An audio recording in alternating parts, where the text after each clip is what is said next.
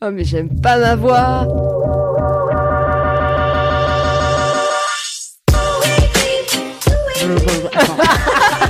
non, c'est pas naturel. Attends, attends, je.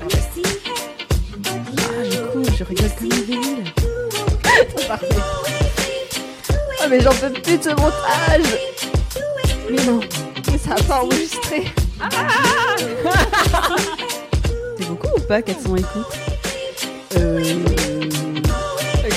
Quoi à la fin Coulisses, le podcast pour apprendre à podcaster.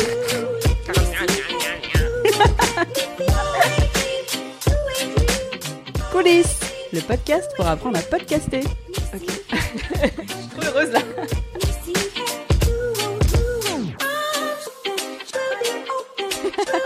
Eh ben bon, bonjour Mélanie. Oh, salut Anastasia, comment ça va? Écoute, ça va. Ça va bien. Ça va toujours. Tu es où maintenant? Je, je suis à Montpellier et il fait présentement 27 degrés.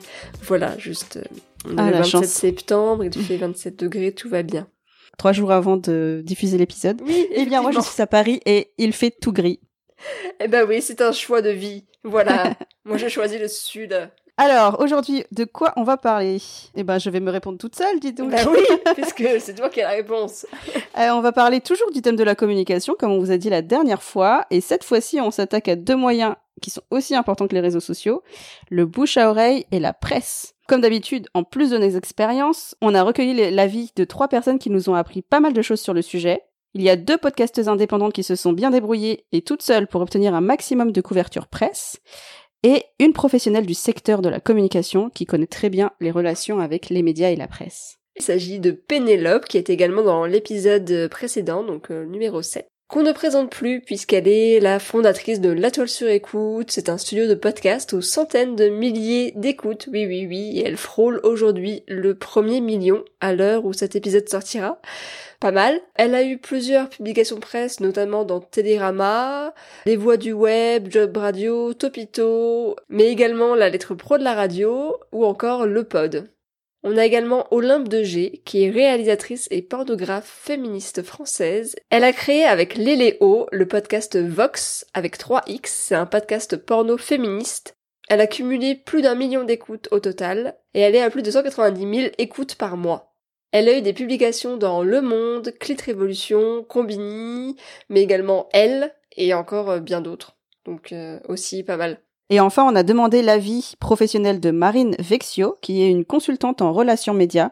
C'est son métier euh, de tous les jours, de travailler avec les journalistes, de trouver les bonnes personnes et de dire ce qu'il faut pour que on parle de votre produit et donc pour vous de votre podcast. Avant de- d'aborder euh, le sujet de cet épisode, on voulait vous parler d'une plateforme qui va vous aider à trouver la musique pour votre podcast.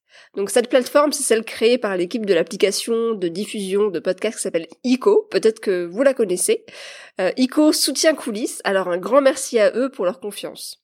En tant que podcasteuse, on sait que créer un podcast, ça peut prendre beaucoup de temps et c'est parfois vraiment un casse-tête, notamment pour trouver la musique, pour créer votre générique et votre identité sonore en général.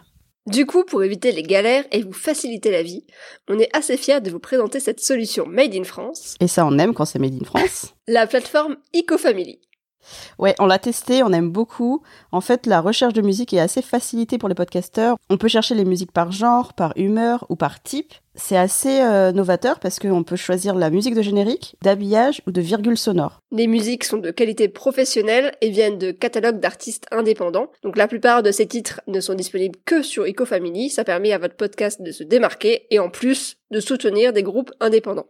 Ouais, et ça aussi, on aime les groupes indépendants. Et pour finir, alors moi qui étais avocate, les conditions d'utilisation m'intéressent beaucoup. Et là, c'est clairement expliqué, il n'y a pas de risque de violer des droits d'auteur. Si ça vous intéresse, rendez-vous sur leur site family.eco-podcast.fr. Allez, c'est parti. Donc à noter que ce dont on va parler aujourd'hui, donc ce sont des actions complémentaires à faire en parallèle de, celles- de celles qu'on vous a déjà recommandées dans l'épisode 7.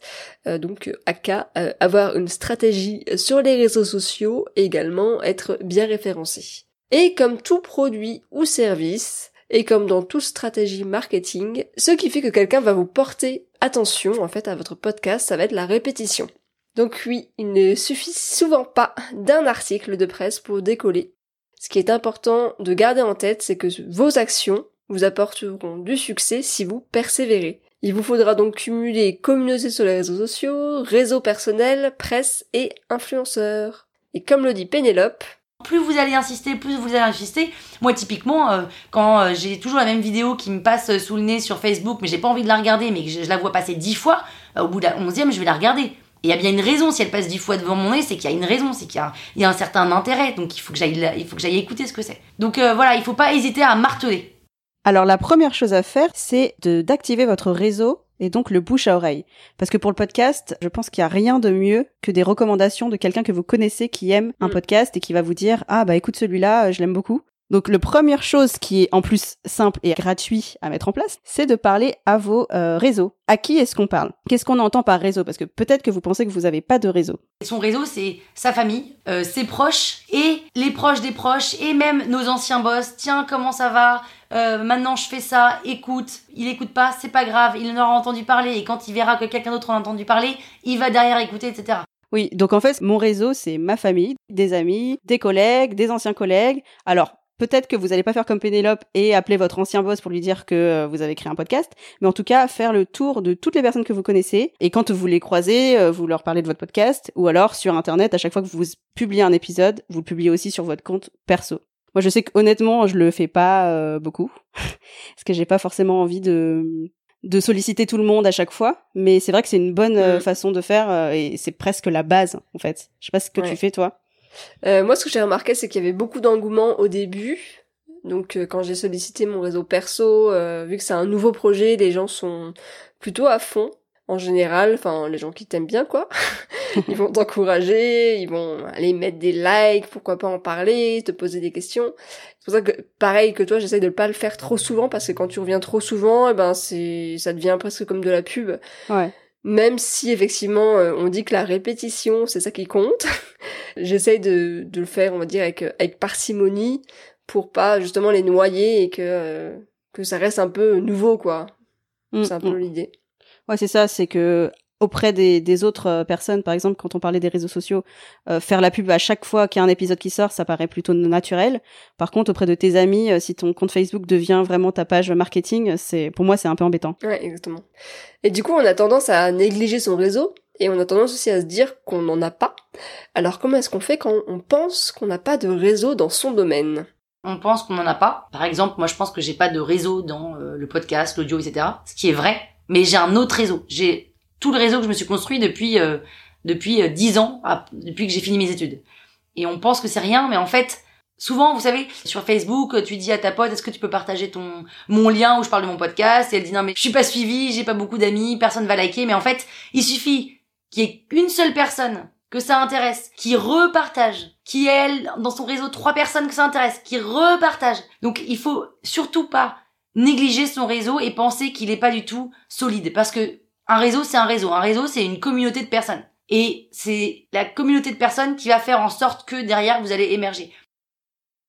En fait, je pense qu'elle a complètement raison sur le fait que on peut euh, sous-estimer la, force de son réseau. Par contre, moi, ce que je conseillerais, c'est pas forcément de mettre tous les épisodes sur votre compte, mais de mettre les grands euh, milestones, tu vois, quand tu as beaucoup d'écoute, ou quand tu as eu quelqu'un dont tu étais particulièrement fier, enfin des choses mm. comme ça, et pas toutes les semaines, euh, voilà.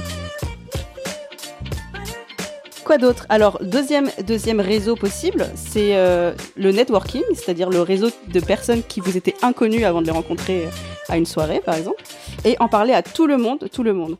C'est-à-dire que moi, par exemple, ce que je fais, c'est que bon, je, je vais pas voir euh, des inconnus dans la rue, mais euh, quand je vais à des événements, des, des, je sais pas, des after work ou des, événements d'entrepreneurs, par exemple, ben je dis bah moi je fais un podcast et je le mentionne tout le temps. Euh, voilà, c'est le minimum, euh, je pense, qu'on peut faire quand on se présente. Par contre, Pénélope, comme d'habitude, elle, elle ose tout. Et euh, elle va même parler de son podcast à tout le monde. Elle cible bien. Ça, ça porte ses fruits. Il faut tenter par tous les moyens de se faire connaître et ça, il faut, il faut oser quoi. Est-ce que tu mentionnes le podcast à chaque fois que tu vas quelque part? Ah bah alors là, moi bien vieux, oui. Évidemment, ça veut dire que la dernière fois, j'étais, c'était drôle, j'étais à un café et là arrivent six filles, six étudiantes en archi qui commence à parler d'archi. Elle était en train de dessiner euh, un hôtel, etc., qui était en face d'elle. Et là, je me suis dit, mais en fait, je me suis dit, c'est complètement ma cible. Elles avaient 20, 22 ans, c'est complètement ma cible pour l'arnaque, ça rentre très bien là-dedans. Et donc, je leur ai dit, les filles, est-ce que vous écoutez des podcasts? Des podcasts? Mais qu'est-ce que c'est que des podcasts? Dis, mais si, mais vous savez, c'est ça. Non, elles connaissaient pas. Et donc là, je commence à leur dire, bah moi, j'ai lancé une chaîne de podcast. Ah bon, trop génial, vas-y, c'est quoi? Et Donc, je leur fais écouter. Bim, elles sont abonnées. Bim, elles ont mis une étoile. Bim, elles ont mis un commentaire. Enfin, sur les sur les six, il y en a deux qui continuent à m'écouter. Les quatre ont abandonné, mais euh, il y en a deux qui continuent à m'écouter. Et en fait, euh, euh, moi, dès que je, dès que je vais quelque part, dès que je rencontre quelqu'un, je parle de mon podcast, je leur demande de d'essayer d'écouter. S'ils aiment pas, ils laissent tomber, mais que je suis sûre qu'ils vont aimer, parce qu'il faut partir du principe qu'on est sûr que les autres vont aimer, parce que sinon ça fonctionne pas. Et voilà, je racole quoi. Intéressant. Ouais, il faut faire du racolage d'auditeurs de podcast. Mais ça c'est vrai, c'est en, fait elle elle en parle pas à tout le monde, n'importe qui. En fait, elle a repéré que c'était des personnes qui faisait partie de sa cible, d'où l'importance de bien connaître sa cible, on vous renvoie à l'épisode précédent. Une fois que vous connaissez votre cible, effectivement, si vous êtes dans, je sais pas, par exemple moi avec mon podcast De Vraie Vie qui parle de voyage, je suis un apéro voyageur, ben c'est complètement l'occasion quoi d'en parler. Ah bah là c'est obvious quoi je dirais. voilà, c'est évident même si je ne le fais pas tout le temps, mais euh, c'est l'idée. ouais donc en fait comme elle dit, euh, il faut être convaincu alors c'est parfois difficile parce que on a un peu le syndrome de l'imposteur ou de l'impostrice, mais d'être convaincu que ça va leur apporter quelque chose et que c'est cool en fait ce que vous faites, parce que si déjà vous vous êtes pas sûr que que c'est sympa, c'est difficile d'en faire de la pub, sans devenir un homme sandwich non plus, hein, mais écoutez ouais, mais si c'est dit avec euh, bonne humeur et sans être trop pushy, ça va. Euh, voilà, du coup, euh, qu'est-ce qu'on dit quand on a identifié son réseau? Et que on veut faire de la pub de son podcast Ben, on peut au lancement du podcast leur demander de s'abonner, par exemple, euh, bah, de l'écouter aussi parce que c'est pas mal, et d'en parler autour d'eux, voire de commenter sur iTunes, enfin Apple Podcast maintenant, de laisser un petit commentaire, surtout si c'est vos proches. Je pense que commencer par vos proches et votre famille, ils seront plus enclins, même si c'est pas forcément votre cible, de vous encourager au début et ça peut permettre de le faire décoller et même pour euh, les notes sur Apple Podcast. Vraiment, soyez à côté d'eux et montrez-leur comment est-ce qu'on fait, et voire même faites-le et dites-leur, vas-y, écris juste un com, quoi. Parce que c'est tellement galère que les gens, ils ont la flemme, et du coup, bah, en fait, ils vont pas de même, si tu leur dis, tu peux mettre un commentaire, ils vont pas de même chercher comment est-ce qu'il faut faire et tout. Euh. Si c'est un peu compliqué, enfin, moi, ce que, ce que j'ai remarqué, ils vont vite abandonner, quoi. Et donc, euh, si vous avez l'occasion d'être à côté d'eux, vous leur montrez, voilà, euh, et vous dites, ben voilà, tu n'as plus qu'à mettre un, petit commentaire euh, joli. Alors, quoi d'autre, à part le réseau personnel, Anastasia? Eh bien, écoute, Mélanie, Une, un autre procédé phare pour faire connaître son, son podcast. Son podcast? Son podcast, son podcast, c'est bien évidemment la presse et les médias. Et oui, qui ne rêve pas d'avoir un article dans Le Monde? Et pour qu'on parle de votre podcast, donc dans la presse, les techniques, ça va être les mêmes que si vous aviez en fait euh, une boîte, enfin un produit, un service que vous voulez, euh, vous voulez que la presse en parle. Donc il va falloir vous adresser à la bonne personne sur le bon ton, tout en sachant vous démarquer. Par presse et médias, on entend principalement deux choses. Donc les journalistes un peu classiques, donc tout ce qui va être euh, voilà des journalistes radio, télé, presse, presse euh, donc euh, papier et presse internet également. Et puis on va également parler des influenceurs. Donc ça on vous en parlera après.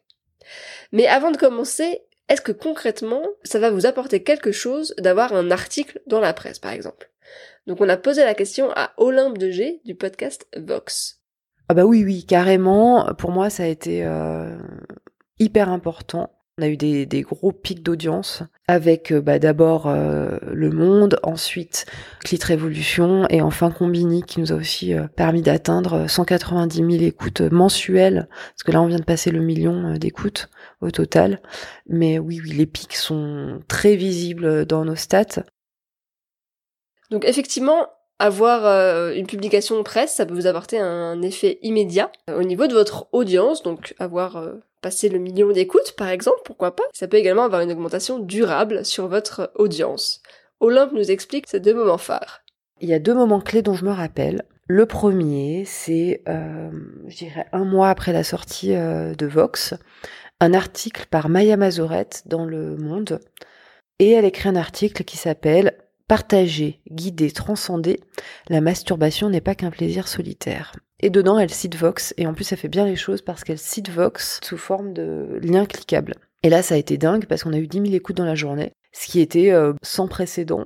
Un autre moment important, ça a été lorsque j'ai été invitée à participer à la série euh, documentaire qui s'appelle Clit Révolution, qui est diffusée sur la plateforme France TV Slash. Sarah Constantin et Elvire Duvel-Charles étaient venues à ma rencontre, elles étaient venues chez moi et en fait je les avais invitées à participer à euh, l'enregistrement d'un épisode de Vox. Cet épisode euh, donc de leur de leur web série a eu 80 000 vues. De nouveau, ça nous a amené beaucoup de monde. Alors effectivement, avoir euh, une couverture presse, ça peut vous apporter énormément euh, au niveau de votre audience. Il peut y avoir également des déceptions. Il y a d'autres euh, reportages qui nous ont rien apporté. Typiquement, question à la une. Ce, cet envoyé spécial belge, c'est comme un sujet en télé et tout. c'est sur une chaîne où c'est voilà, il y a une audience. Mais je pense que comme c'est télé, en fait, les gens ont peut-être pas fait la, la démarche d'aller ensuite chercher sur internet. Donc là, zéro répercussion. Ouais. Moi, ça m'étonne pas tellement, en fait, puisque je pense que la, les personnes qui vont regarder la télé sont pas forcément ta cible. Effectivement, déjà, il y a le fait de devoir euh, aller faire la recherche toi-même sur Internet, alors que quand tu euh, lis un article, en général, c'est un lien cliquable, donc t'as juste à cliquer. Euh, et puis peut-être que l'audience qui regarde la télé va pas être la même aussi que euh, une personne qui va lire un article sur euh, les podcasts. c'est ça. quoi. C'est pas forcément ta c'est pas forcément ta cible. Du coup, on en parlera tout à l'heure, mais c'est pas parce que t'es dans une dans un média à grande audience que tu feras forcément un pic dans ton audience à toi parce que c'est pas les mêmes les mêmes personnes. Deuxième apport d'avoir des publications de presse, ça va être d'obtenir de la crédibilité. Et donc là, Mélanie, je crois que tu as une expérience à partager. Toute petite expérience, un article publié dans un web magazine. En fait, j'avais eu un article dans Chic Magazine euh, qui était assez chouette, c'était euh, assez conséquent et c'était pas juste une mention. Et en fait, j'ai remarqué que après avoir eu cet article, il y a plein de personnes de mon entourage qui euh, qui m'ont contacté pour me dire que c'était super ce que je faisais, etc. Alors que ça faisait bien un an qu'ils savaient ce que je faisais. Mais le fait d'avoir eu un article, en fait, je pense, leur a fait se dire ah euh, c'est c'est sérieux ah c'est réel quoi. pour pouvoir euh, avoir un article en fait euh, dans la dans la presse donc j'ai vu une sorte de crédibilité dans les yeux des autres en fait et et même des auditeurs d'ailleurs. Parce mm. que beaucoup d'auditeurs ont repartagé et, et je pense qu'ils se sont dit ah ce podcast que j'écoutais déjà bah en fait j'ai eu raison de l'écouter alors je sais pas en termes d'audience si ça m'en a rapporté parce que j'avoue que je suis pas mes audiences beaucoup euh... Mélanie Mais, euh, mais en tout cas, oui, en termes de, de retour, euh, c'était, c'était assez important.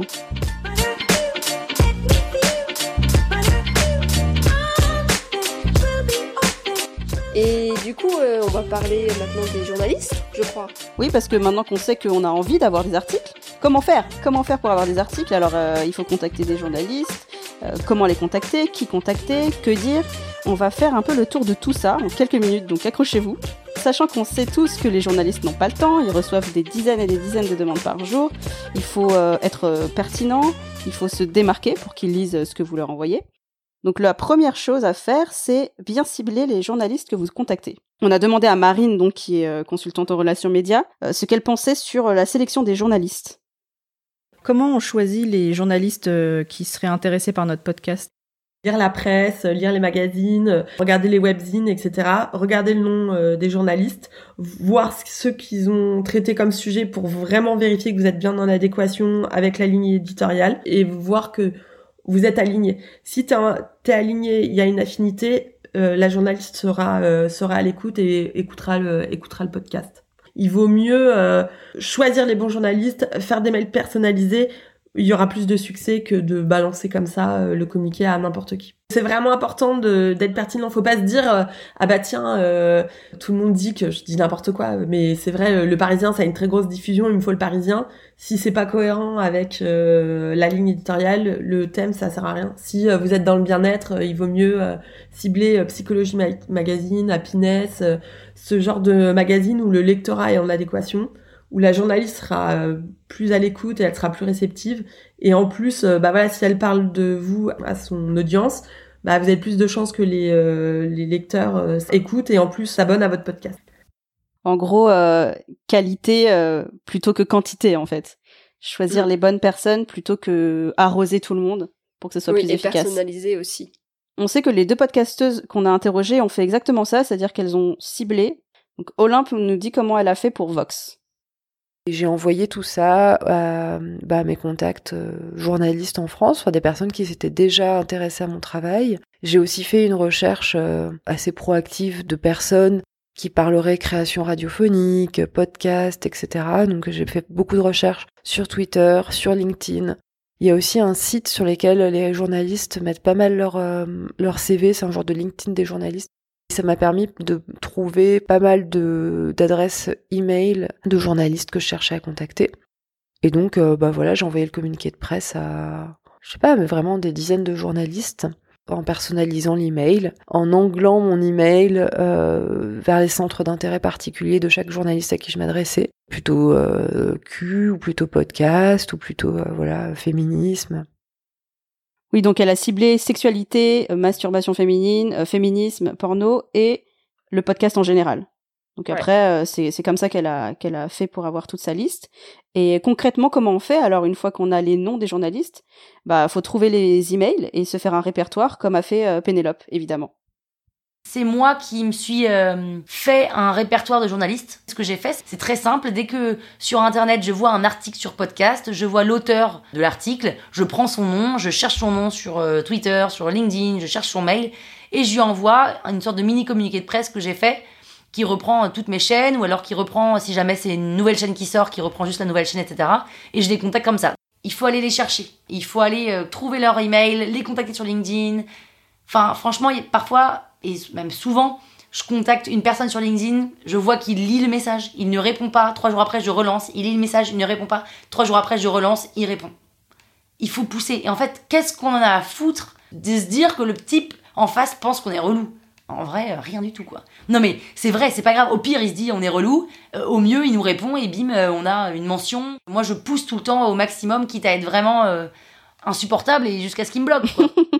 Ça, c'est énorme quand même. De se dire, ok, ben non, mais c'est la technique Pénélope, voilà, on y va, on teste, euh, On pousse. on relance, et puis on voit, et puis en général, ça porte ses fruits, quoi. Et elle, a- Ouais. elle a raison, au pire, qu'est-ce que t'as à perdre? À part de passer pour, euh, Une pour relou. de service. Voilà, c'est ça, c'est surtout ça en fait. Euh, et du coup, alors vous avez votre liste de journalistes, votre répertoire qui est ciblé par rapport au sujet de votre podcast. Quand est-ce que vous lui envoyez euh, quelque chose? Euh, Avant le lancement, pendant, après?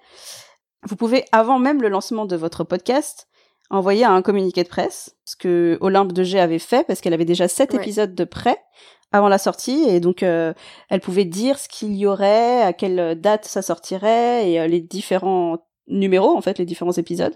Donc ça c'est Ouais. euh, idéal quand vous êtes organisé. Ça fait vraiment un projet sérieux et, et c'est top. Par contre, si vous en êtes pas là, si vous préférez en- commencer votre podcast et ensuite euh, envoyer un communiqué de presse, vous pouvez le faire après avoir eu plusieurs épisodes. Et d'ailleurs, c'est ce que conseille Marine euh, pour être sûr qu'on a un projet solide.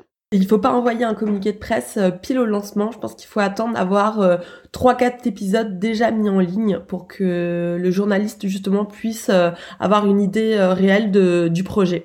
Si on voit qu'il y a plusieurs euh, épisodes, c'est que c'est un vrai projet et qu'il y a un vrai investissement et qu'il y aura une suite. Et donc, ça vaut le coup d'en parler, euh, que ce soit pas juste, tu vois, une nouvelle lubie. euh, tu vois que ce soit un projet solide, voilà, qui va continuer dans la durée. La, la fréquence, pour moi, n'est pas prise en compte. C'est plus euh, le projet en lui-même. Après, c'est le contenu du podcast qui aura aussi un, un vrai intérêt pour le journaliste parce qu'il faut que ça soit en adéquation avec euh, son lectorat. Donc, la fréquence n'aura pas d'incidence. Bah, en fait, je pense que c'est vraiment important de montrer aux journalistes que votre projet de podcast est solide euh, et qu'il va continuer sur la durée. Parce que c'est euh, ce sur quoi ils vont se baser et, et c'est aussi pour ça que dans les médias on voit beaucoup les mêmes podcasts dans les articles, Ouais. les podcasts de, bah, de studios de production de podcasts, Nouvelles Écoutes, Binge Audio, euh, Louis Média, etc. Parce que les journalistes savent que c'est sérieux en fait et que ça va durer. Et c'est intéressant aussi pour vous-même euh, d'attendre un petit peu, peut-être, si euh, c'est un projet de cœur, vous n'êtes pas sûr que ça va pouvoir durer et, euh, et que vous allez avoir le temps de le faire, ça vaut le coup de se dire est-ce que je vais investir du temps dans la recherche de couverture presse finalement, sachant que je ne sais pas encore où ce podcast va me mener. C'est ça. En fait, faut pas se mettre la pression, mais vous mettre la pression, ça permet aussi de vous motiver parce que vous vous serez dit, j'ai créé un communiqué de presse, j'ai dit à tout le monde que je le faisais, et donc vous allez le faire sérieusement. Ça peut être dans l'autre sens. Autre chose, là on parlait de d'envoyer un communiqué de presse lors du lancement ou avant même le lancement de votre podcast, mais il peut y avoir aussi pendant la vie, on va dire, de votre podcast, des occasions particulières de contacter des journalistes euh, qui sont liés à la saisonnalité en fait, euh, à l'actualité. faut être un peu alerte et donc tu peux avoir plusieurs prétextes pour pouvoir euh, communiquer auprès des journalistes. Ça peut être euh, la saisonnalité, euh, par exemple euh, avant l'été, bah voici euh, mon podcast euh, qui peut peut-être vous intéresser pour les sélections de l'été euh, ou euh, les sélections de la rentrée. Non mais ça c'est top. Ça c'est vraiment une super astuce. Parce que vraiment, moi je voyais à chaque fois, tu sais, les, les articles, les 10 podcasts à écouter sur la plage. Et je me disais, putain, mais j'aimerais bien en être dans ces 10 podcasts à écouter sur la plage. Comment est-ce qu'on fait, en fait Et je pensais que c'était eux qui te trouvaient, mais en fait, euh, maintenant j'ai compris. Bah en fait, je pense qu'il y a les deux. Je pense qu'ils vont chercher, mais que si tu les contactes, ça les aide à te trouver en fait. Et je pense aussi, par exemple, il y a des choses qui peuvent être des sélections comme ça, un peu par rapport à, à la saison. Mais j'avais un exemple pour moi et j'y ai pensé après, bien sûr, évidemment, euh, que il y avait un film qui était sorti euh, exactement sur euh, sur un sujet dont j'avais parlé dans dans, dans mon podcast, euh, la représentativité des asiatiques au cinéma. Et j'avais interviewé une comédienne en fait d'origine asiatique et on en parlait. Et en fait, j'aurais pu à ce moment-là dire euh, à Ah tous oui. les journalistes bah écoutez, euh, moi j'ai fait un podcast là-dessus, vous pouvez en parler quand vous faites votre article. Mais évidemment, je l'ai pas fait parce que j'ai pas pensé. Euh, on n'a pas forcément le comment dire, on n'a pas forcément le réflexe de contacter des journalistes, mais en fait, faut oser. Au pire, ils vous répondent pas et voilà, ils s'en fichent. Et au mieux, ils vous mentionneront et c'est tout gagné quoi.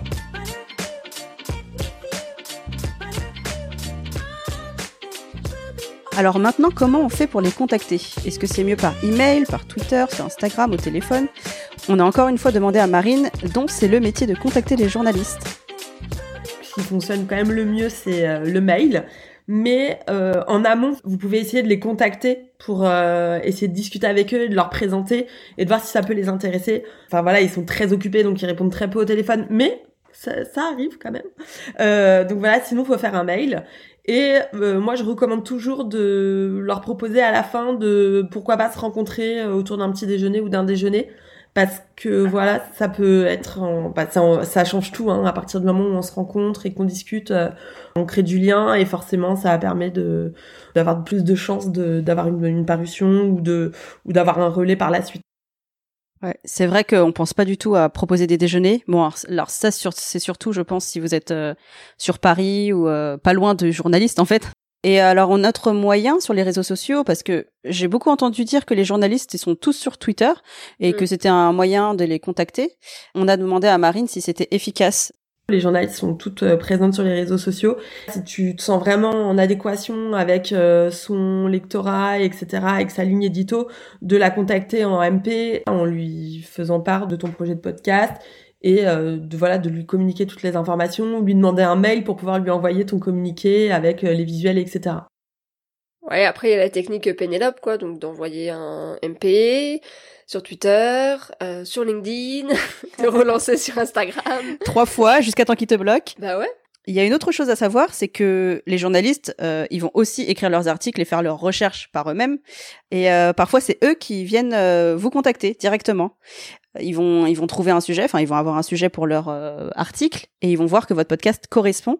Et là, bah, c'est génial parce que vous avez rien à faire. Tu vois, un podcast, c'est comme un produit, c'est comme une personnalité. En fait, c'est toujours la même chose. C'est que la jour- de presse a un réseau, elle transmet une information au bon contact. Mais le journaliste, de son côté, fait euh, lui-même euh, des enquêtes, cherche, euh, se promène et consommateur peut tomber sur un nouveau restaurant et euh, et apprécier le restaurant et en parler sans qu'il ait eu le dossier de presse. Et donc de là, il va il va la- contacter directement le restaurateur ou l'attaché de presse.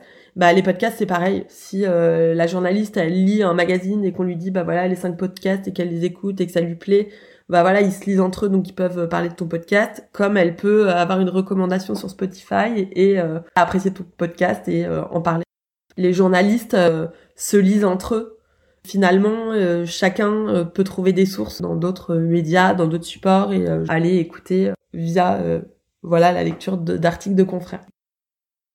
Mm. Ça, c'est intéressant d'en- d'entendre que les journalistes se lisent entre eux. Ça veut dire que des fois, vous avez un, une parution presse, et ben, les autres vont s'enchaîner ensuite parce que ils vont avoir un intérêt parce que vous avez déjà eu un article, en fait. C'est aussi peut-être pour ça que euh, souvent euh, dans la liste des podcasts à écouter, il y a souvent les mêmes qui reviennent Ouais, parce ouais, que déjà ils sont qualitatifs, ils sont bons, mais parce que aussi ben C'est plus ouais, facile à trouver, Plus t'es connu, plus on parle de toi et voilà, c'est ça. Le fame emmène le fame. C'est ça. Et enfin, alors, euh, une fois qu'on a la liste des journalistes qui vous intéressent, vous savez quand leur écrire, vous savez à qui parler et comment leur dire euh, par email, qu'est-ce que vous leur dites Bah oui, en fait, qu'est-ce qu'il faut faire? Il faut faire un communiqué de presse. Donc, si vous ne savez pas exactement ce que c'est qu'un communiqué de presse, c'est en gros expliquer euh, rapidement votre concept, donc le concept de votre podcast, expliquer qui vous êtes également, et puis l'envoyer aux journalistes sous un format euh, email ou PDF pour simplifier la tâche, pour bien résumer en fait qui vous êtes. Donc on a redemandé à notre experte en relations médias pour qu'elle nous explique un petit peu la théorie. Qu'est-ce qu'on dit dans un communiqué de presse ou qu'est-ce qu'on dit dans un email ou qu'est-ce qu'on dit dans un message à un journaliste? Vous faites quelque chose de très simple. Vraiment, faut être, euh, faut être simple, faut être synthétique. Faut se dire que les médias, les blogueurs sont des gens qui sont pressés, mais comme tout le monde en fait. Et donc euh, finalement, ils vont juste jeter un coup d'œil. Donc faut les accrocher rapidement. Faut faire un petit pitch qui présente euh, votre podcast, l'angle, le thème et qui vous êtes. Vous mettez ça encore de mail avec euh, les liens cliquables pour aller, pour pouvoir aller écouter directement votre podcast. Moi, je recommanderais de mettre dans l'objet du mail podcast, trait d'union, le thème et euh, le nom du podcast, ou le nom du podcast suivi du thème, pour que directement le journaliste comprenne qu'on va, le- on va lui parler d'un podcast. Et en pièce jointe, vous pouvez joindre le visuel de la cover et une photo de portrait. Comme ça, le journaliste, il a tout servi, en fait. Le, l'objet, après il ouvre, là il peut, il lit rapidement le pitch, etc. l'angle, il clique, il écoute, si ça lui plaît, il a tous les éléments en pièce jointe. En fait, ce qu'on voit, c'est que euh, certaines podcasteuses, et c'est le cas de Pénélope et Olympe de G, ont fait la même chose. En fait, elles ont envoyé un email euh, avec un PDF ou alors dans le corps de mail l'explication de leur podcast. Et Pénélope nous donne même des petits conseils supplémentaires. Dans l'objet du mail, ça c'est fondamental. Euh, surtout pas écrire communiqué de presse. euh. Non, il faut trouver un nom, un objet accrocheur. Et ensuite, dans le texte, il faut trouver une raison pour le journaliste de reprendre ce communiqué de presse. Il faut savoir que les journalistes derrière ne réécrivent pas ou réécrivent peu le texte de vos communiqués de presse. C'est-à-dire que généralement, ils le prennent, ils le copient, ils le collent dans leur, euh, magazine web et ils shootent. Donc le journaliste aime bien quand les choses euh, sont déjà prémâchées. du coup, bah oui, en fait, le but c'est de faire tout pour que ce soit hyper simple, pour que le journaliste n'ait plus qu'à reprendre votre texte concrètement pour parler de vous. Donc plus c'est simple, plus il va avoir de raisons de le faire. Alors nous, est-ce qu'on l'a fait, Mélanie? Tout ça Eh bien, eh bien, on a on a écrit euh, ce communiqué de presse, un Oui. joli communiqué de presse euh, tout beau avec des liens cliquables, etc. Euh, mais euh, on ne l'a jamais envoyé. Ouais, ouais, ouais. On a on a eu un fail au moment de de l'action. Bah en fait, on- si on l'a envoyé à trois journalistes, on n'a pas relancé, et en fait, tout simplement parce que ça prend du temps. On avait vraiment fait tout ce que Marine dit là, euh, euh, sans connaître. On avait fait ça. En fait, on a fait toute une liste de journalistes Mm. qui avaient écrit sur le podcast, sur comment faire un podcast. Non, pas forcément comment faire un podcast, mais la, un peu la tendance du podcast, l'entrepreneuriat, etc.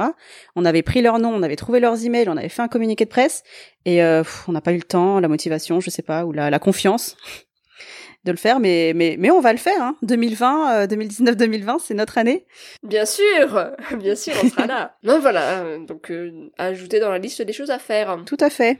Alors du coup, dernier petit conseil de Marine pour la route, euh, pour euh, les relations avec les journalistes, il faut être patient. Il faut pas se dire que euh, quand on envoie quelque chose, ça porte tout de suite ses fruits. Elle nous explique. Une chose très importante, faut être patient. Avec les journalistes, faut être très patient parce que bah voilà, ils ont plein de sujets à traiter. S'ils répondent pas, ça, ça veut pas dire qu'ils ont pas vu l'information. Si euh, vous envoyez un communiqué, hmm, c'est pas, vous aurez pas forcément un, un retour euh, dans une semaine, dans deux semaines. Faut attendre, ça peut mettre six mois. Faut être très patient parce que il suffit que bah voilà, elle a reçu votre communiqué, que pour le moment le sujet l'intéresse pas, mais que trois mois après, elle fait un sujet sur les podcasts et finalement elle prendra le communiqué et si le sujet euh, correspond, qu'elle a écouté, qu'elle a apprécié votre podcast, elle pourra en parler. Et autre chose, ça sert à rien de de les harceler ou de trop les solliciter. euh. vaut mieux parler de votre podcast à tout le monde pour euh, voilà le le faire connaître et qu'il y ait du bouche à oreille. Et par contre, se concentrer euh, sur les journalistes clés ou les blogueurs aussi qui euh, qui pourraient relayer votre podcast. Et vous ramener des auditeurs qui voilà vont vraiment euh, s'abonner et qui vont rester euh, et qui vont être euh, votre votre audience. Ah Bah du coup, ça contredit un peu ce que dit Pénélope. Ouais, on est sur une petite euh, dissension. Mais justement, ça montre que on peut faire à, son- à sa sauce. Voilà, mais alors maintenant, on va parler d'un autre sujet. Alors non, c'est dans le même sujet, mais alors un autre type euh, de, de personnes qui peuvent parler de votre podcast. Euh, ça s'appelle les influenceurs. Euh, donc, je pense que vous connaissez un petit peu ce terme qui est à la mode. Et quand on pense à influenceur, on pense à et Kim Kardashian, n'est-ce pas? Enfin, en tout cas, moi, je pense à Kim Kardashian. Ah oui, Et oui, c'est ma référence. Voilà, on n'est pas dans- on n'est pas en train de juger, hein. pas du tout. Et, et je pense également à ces 148 millions de followers. Bon, et ben, et ben, influenceur, Eh ben, contactez-la. Contactez Voilà. Kim Kardashian. Je pense que Kim Kardashian va parler de votre podcast. Non, alors influenceur, ça peut être beaucoup de choses. Effectivement, ça peut être les euh, gros influenceurs euh, qui ont des millions de followers, mais il y a aussi tout ce qui est euh, blogueurs, youtubeurs, effectivement les célébrités, les micro-influenceurs aussi, donc des personnes qui ont moins de 10 000 followers. Voilà, donc il y a plein de possibilités. L'idée en fait c'est de dire que si une personne a les mêmes centres d'intérêt euh, que vous et vos auditeurs, et que si cette personne relaie à ses followers votre podcast en disant euh, voilà je vous recommande ce podcast parce qu'il est bien, euh, bah forcément ça va vous apporter de nouveaux auditeurs et de nouveaux followers également. Et elle, de son côté, ça lui permet également d'avoir du contenu à promouvoir auprès de sa communauté. Donc ça c'est bon à savoir. Là encore, faut choisir les bons influenceurs en fonction du ou des sujets qu'ils traitent habituellement. Il faut donc les contacter directement, en expliquant pourquoi votre podcast est intéressant, les relancer, puis les relancer, puis les relancer, puis enfin discuter pour mettre en place une espèce de partenariat. Certains influenceurs vont communiquer gracieusement et vous faire de la pub en fait, euh, voilà, s'ils aiment votre idée et qu'ils y voient un, un intérêt, qu'ils ont eux-mêmes euh, kiffé quoi.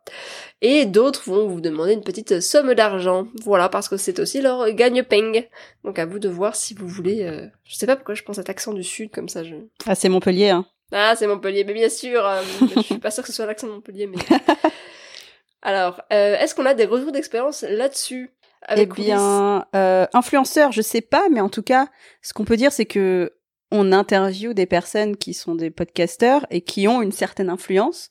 Donc après, c'est pas comme si on allait chercher des personnes pour dire parler de notre podcast, mais par contre, on les invite dans notre podcast. Donc c'était pas Ouais. c'était pas pour ça à la base. C'était pas pour se faire connaître, c'était pour avoir leur euh, leur euh, connaissance. Mais peut-être que ça joue aussi sur le fait de de bah de toucher plus de monde et qui s'intéresse au même thème. Ouais, et puis ça assoit la crédibilité. Tout à fait. Aux objectifs de base. C'est ça. Et alors avec euh, ton podcast à toi, t'as as des influenceuses? Ah bah, un peu pareil, en fait, c'est pas que j'ai vraiment des, des grosses influenceuses. euh, J'ai jamais contacté d'influenceuse en disant, bah voilà, j'ai ce podcast, parle-en, euh, s'il te plaît. Euh, mais par contre, j'ai aussi invité, euh, je commence de plus en plus à inviter des personnes euh, qui, qui ont une petite communauté et une histoire à partager, évidemment. Et puis il y a également un espèce de ce qui se met en place. Alors ça se met en place plutôt naturellement. C'est ce que j'appellerais un échange de visibilité. Donc euh, moi-même je vais parler euh, de, de comptes Instagram que j'aime bien. Par exemple, je vais partager des liens qui m'ont qui m'ont parlé. Euh, et puis je vais euh, naturellement taguer. Par exemple, je parle toujours d'Instagram, mais euh, c'est un peu là-dessus que je fonctionne. des, des personnes voilà qui qui peuvent intéresser d'autres personnes. Et en fait l'inverse se fait également. Je pense par exemple à la vraie dose. Je sais pas si ça vous parle. Je vous recommande d'ailleurs euh, d'aller euh, d'aller la suivre si vous êtes un jeune entrepreneur ou jeune entrepreneuse. Et elle, a une, petite communauté également. Et en fait, juste le fait de- d'en parler, bah, ça, ça donne euh, une petite visibilité. Et après, c'est aux gens de voir si ça les touche ou pas. C'est une des actions à mettre en place pour augmenter ton audience. C'est ça. Et après, en termes de forme, c'est un peu différent que les journalistes, c'est-à-dire que vous n'allez pas envoyer un communiqué de presse, un truc formel, euh, voire euh, un email avec votre photo, etc. Ça sera beaucoup plus informel, je pense. Sauf si c'est des gros influenceurs. Enfin, c'est vrai qu'il y a une différence entre les nanos, les micros, les méga influenceurs. C'est tout un écosystème. Mais si vous parlez à des personnes qui ont euh, euh, 1000, 5000 ou moins de 10 000 abonnés, je pense que ça peut se faire de manière beaucoup plus euh, fluide que. euh, Tout à fait, tout à fait. En envoyant un petit MP. Bon bah il était cool cet épisode, non? On a appris plein de Bah choses. ouais. Bah, Moi-même, mais grave, parce que vu que c'est pas forcément des choses qu'on a mis en place déjà, on a commencé mais qu'on n'a pas été jusqu'au bout, bah du coup on a appris plein de choses et on est nous-mêmes motivés. Enfin, en tout cas, moi je suis motivée. Ouais, c'est ça. En fait, euh, vous allez faire les choses en même temps que nous, c'est super. On, on, se, on se motive ensemble. Alors, pour résumer à peu près, parce qu'on a dit pas mal de choses, trois choses. Euh, ne pas négliger vos cercles d'amis, de proches, de moins proches, et comme dit Pénélope, marteler. Euh, deuxièmement, trouvez des journalistes, leurs contacts, et il faut que ce soit des personnes qui sont pertinentes pour votre sujet. Écrivez un joli petit communiqué de presse et envoyez-le. Et en troisième euh, position, n'oubliez pas les influenceurs et les influenceuses. Tout à fait. On espère que, encore une fois, cet épisode vous aidera à faire connaître votre podcast. Et si vous avez des questions, bah, vous savez où nous trouver. Donc, toujours sur Instagram, at coulisses euh, underscore podcast. Et euh, sinon, par email, euh, coulisses.podcast.gmail.com. Et on voulait encore dire un grand merci à nos trois invités de cet épisode. Pénélope de la Toile sur écoute, Olympe de G du podcast Vox XXX et Marine Méno, consultante en relations médias. Merci euh, de nous avoir écoutés et à bientôt. C'était Anastasia et Mélanie pour Coulisses. Merci de nous avoir écoutés. Si cet épisode vous a aidé, n'oubliez pas de mettre une note sur iTunes et nous laisser un petit commentaire. Ça nous encourage beaucoup et ça aide le podcast à se faire connaître. À bientôt. bientôt.